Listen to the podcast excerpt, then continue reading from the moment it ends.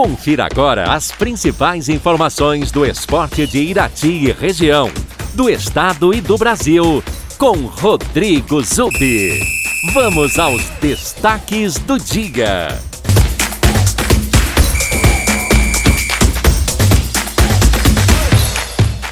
Olá, amigos ouvintes da Super Najuá, um bom dia a todos. Eu começo falando do torneio de habilidades, modalidade de tênis de mesa, que foi encerrada ontem no ginásio Batatão, em Irati. 30 competidores participaram das disputas. Foram arrecadados 150 quilos de ração com as inscrições.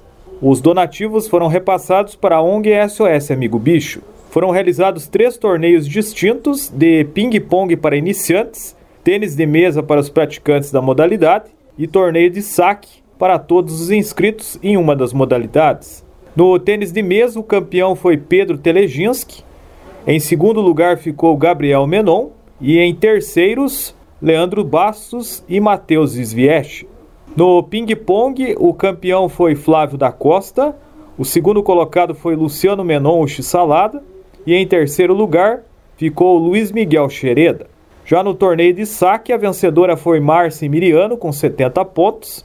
O segundo colocado foi Alexandre Turco com 21 pontos. E em terceiro terminou Luciano Menon com 18 pontos. Os vencedores foram premiados com troféus. A competição foi organizada pelo Luiz Henrique Xereda e a cerimônia de premiação teve a presença da vereadora Terezinha Vélez. Campeonato Intercomunidades de Futsal em Rio Azul, Série Prata, a segunda divisão, Tivemos dois jogos ontem no ginásio Albinão. No primeiro jogo, o Butiazal perdeu para o Marumbi dos Elias, equipe A, por 8 a 0. Já na segunda partida, o Lajado dos Melos ganhou do Rio Azul do Soares por 8 a 3. Campeonato Brasileiro da Segunda Divisão, 21ª rodada, ontem o Confiança perdeu em casa para o Goiás por 2 a 1. Com o resultado, o Goiás se mantém na segunda posição com 38 pontos. Já o Confiança está em penúltimo lugar com apenas 13 pontos. Hoje, dois jogos serão realizados pela Série B. Às 19 horas, o Brasil de Pelotas enfrenta o Remo. Já às 21h30, o líder Coritiba recebe no estádio Couto Pereira, na capital do estado, a equipe do Botafogo.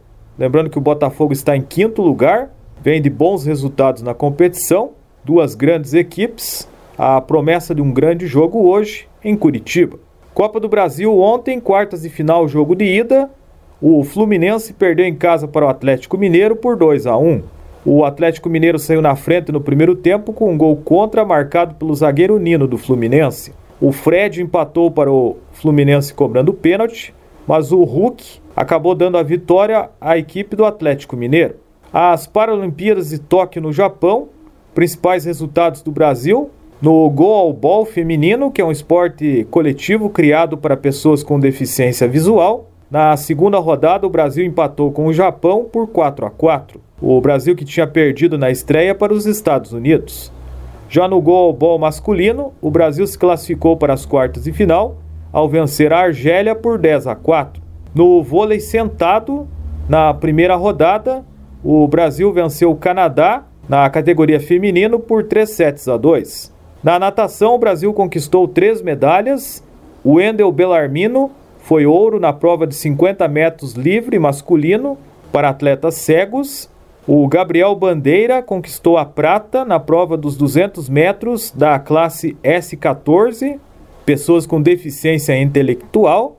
E a Maria Carolina Santiago foi bronze na prova dos 100 metros costas da classe S12, pessoas com baixa visão. No atletismo, o Brasil conquistou dois ouros, o primeiro com a Yeltsin Jacques, que venceu 5 mil metros para cegos, e no salto em distância, também para cegos, a Silvânia Lima foi bicampeã das Paralimpíadas ao conseguir a marca de 5 metros.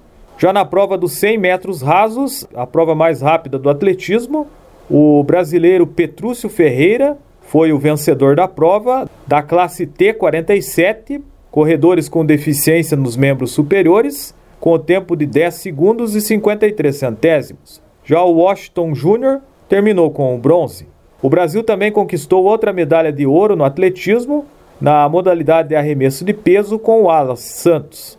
No quadro de medalhas, o Brasil está em sexto lugar, com seis ouros, quatro pratas e sete bronzes, totalizando 17 medalhas até amanhã de hoje. Essas são as informações do esporte. Nesta sexta-feira, Rodrigo Zubi para a Super Najuá. Você ouviu as informações do esporte com Rodrigo Zubi na Rádio Najuá de Irati.